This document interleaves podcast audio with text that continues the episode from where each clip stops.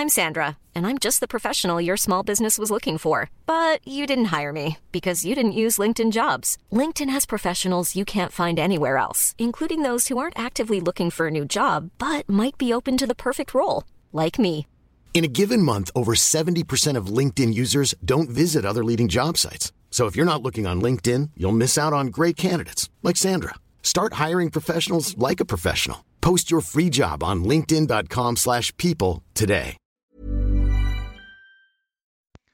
Bonjour à toutes et à tous, bienvenue dans ce Morning Mood du mercredi 24 février. Il n'est pas encore tout à fait 5h30. J'espère que vous avez passé un bon début de semaine avec des marchés quand même relativement volatiles, mais pour autant pas vraiment de euh, grosses remises en question des tendances. Alors si on a toujours cette notion un peu, alors je vais pas dire de rotation sectorielle, je pense que pour le moment c'est un peu en gros mots, mais de cette fuite peut-être en tout cas à court terme ça c'est clair, on l'a vu avec le Nasdaq euh, qui a euh, hier euh, perdu 2% avant finalement de faire une énorme remontada après les propos quand même relativement rassurants de Jérôme Powell, président de la Réserve fédérale américaine. Alors il a rappelé que bah, ce taux à 10 ans finalement qui passe au-dessus des 1,30%, euh, c'est pas forcément une grosse inquiétude. L'inflation aux États-Unis au-dessus de 2%, ça ne sera qu'un rebond technique à court terme. Donc pas d'inquiétude de surchauffe de l'économie. De toute façon, leur objectif, c'est le plein emploi, donc les injections de liquidités dureront. Alors il le répète toutes les semaines, mais visiblement, vu que les marchés s'en inquiètent, toutes les semaines, il le répète toutes les semaines.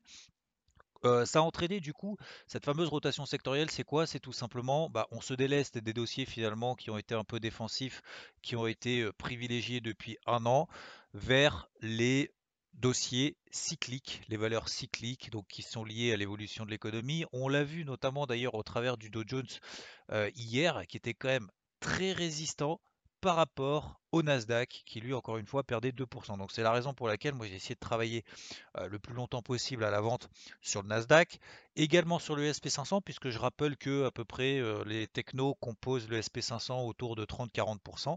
Donc euh, le SP500, c'est aussi une alternative éventuellement. C'est la raison pour laquelle bah, j'ai pris une vente hier sur le SP500 avec un objectif à 3820 qui a été atteint. C'était d'ailleurs euh, bien content d'être sorti parce que c'était quasiment le point bas. On a fait au plus bas 3810 à la louche. Euh, et puis derrière, finalement, c'est reparti après le discours de Jérôme Poel qui était plutôt accommodant concernant les indices. Alors, rien n'est acquis. Là, on est dans des phases de range, par exemple sur le CAC ou sur le Dow Jones, de manière assez nette. Le Nasdaq, lui, sous-performe, il baisse beaucoup plus vite pour les raisons que je vous ai évoquées, ses perspectives d'interaction, de reprise économique, etc. etc. D'ailleurs, à ce sujet, hier, on a la chaîne, vous savez, de cinéma, notamment AMC, qui a pris quasiment 18% parce que le gouverneur de l'État de New York a annoncé que les salles de cinéma pourraient éventuellement réouvrir le 5 mars. Donc ça fait un an qu'elles sont fermées. Et a priori, c'est en train d'être reparti. La semaine dernière, on a eu notamment Walt Disney euh, euh, qui a annoncé réouvrir à Hong Kong à partir de donc depuis vendredi dernier. Et du coup, euh, l'action Walt Disney a quand même bien performé. Je rappelle que Walt Disney représente grosso modo 3% de l'indice Dow Jones. elle avait pris 5% hier, 3% euh, pardon, 5% avant-hier, 3% hier, et, euh, et du coup, bah, ça entraîne forcément, ça, ça, donne une notion de surperformance de l'indice de Jones par rapport à ces, secteurs techno. Voilà globalement les grandes lignées. Le dollar reste toujours dans une tendance baissière quand même très très forte, malgré le fait qu'on est sur des plus bas depuis avril 2018. On poursuit cette dynamique. Alors, on a l'impression que ça accélère jamais, mais en fait, euh, ça poursuit quand même lentement, mais sûrement, euh, ça, ça, chute. Donc, qu'est-ce qu'il faut privilégier dans ces cas-là? Plutôt donc le dollar face à des devises qui sont fortes. Donc, par exemple, AUD-USD, ça peut être des idées, NZD-USD, euh, qui sont quand même dans des tendances haussières très très fortes sur toutes les unités de temps, euh, weekly, daily, euh, horaire, etc.. Alors oui, certes, un jour ça va se retourner, mais pour le moment, bah, il n'y a que des impulsions haussières qui se, qui se mettent en place. On l'a vu par exemple avec le, pour prendre cet exemple, le NZD-USD, qui est passé de 0,7315 à 0,7390 hier, voilà. Donc on n'en parle pas beaucoup, mais c'est quand même des paires qui surperforment.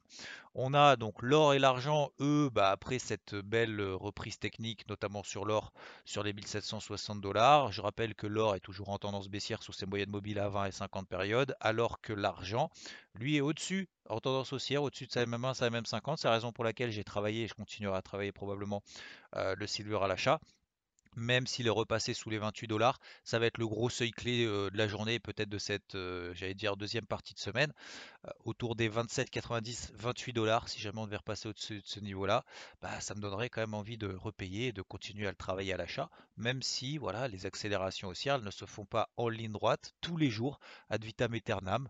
Bah on a des hausses des hausses euh, quand même relativement conséquentes, euh, comme on l'a vu lundi par exemple sur le silver, puis derrière ça replie, etc. etc. C'est d'ailleurs la même chose sur les indices. Hein.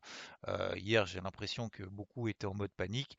on a fait des grosses mèches basses. Je vous rappelle qu'on est quand même dans des ranges, même d'ailleurs sur le DAX 13 850, c'est quand même le gros seuil clé que je surveillais, je vous avais indiqué sur le DAX. Ça a donné derrière 200 points. Et puis derrière, finalement, on rattrape ça. Pourquoi? Parce que le marché se souvient qu'il y a toujours ces injections de banque centrale, qu'on est toujours également d'un point de vue technique dans des tendances de fond haussières, au-dessus des MM50. Je pense que c'est des repères intéressants et ça va me faire une transition parfaite avec ce qui se passe sur le crypto. Encore une fois, euh, des baisses de 10, 15, 20, 30% sur les cryptos. Bah, peut-être que c'est deux opportunités d'achat. Euh, on est par exemple, alors sur le Bitcoin, lui, il est plus fort que l'Ethereum. Euh, si vous prenez le, le, fameux rapport ETH-BTC, vous le regardez depuis le début février. ETH-BTC, vous regardez depuis début février, ça ne fait que baisser. Ça veut dire que le Bitcoin est plus fort que l'Ethereum pour prendre ces deux paires-là. Le Bitcoin donc a réagi sur sa MM20 daily. L'Ethereum, et d'ailleurs je l'ai posté sur Twitter, l'Ethereum lui a parfaitement réagi sur sa MM50 daily. Prenez du recul sur du daily, du weekly, vous verrez que ce qui s'est passé hier sur les cryptos, c'est quand même un épiphénomène par rapport à l'énorme progression qu'on a connue quand même depuis ces derniers mois, voire d'ailleurs depuis ces deux dernières années, par exemple sur l'Ethereum. Vous prenez la bougie hebdomadaire qui a eu lieu, c'est salutaire au contraire. C'est très intéressant d'avoir ces phases de consolidation. Ça permet de nettoyer un peu les carnets, euh, d'enlever tous les stressés qui n'arrivent pas à gérer leur exposition, etc. Ça s'appelle un nettoyage.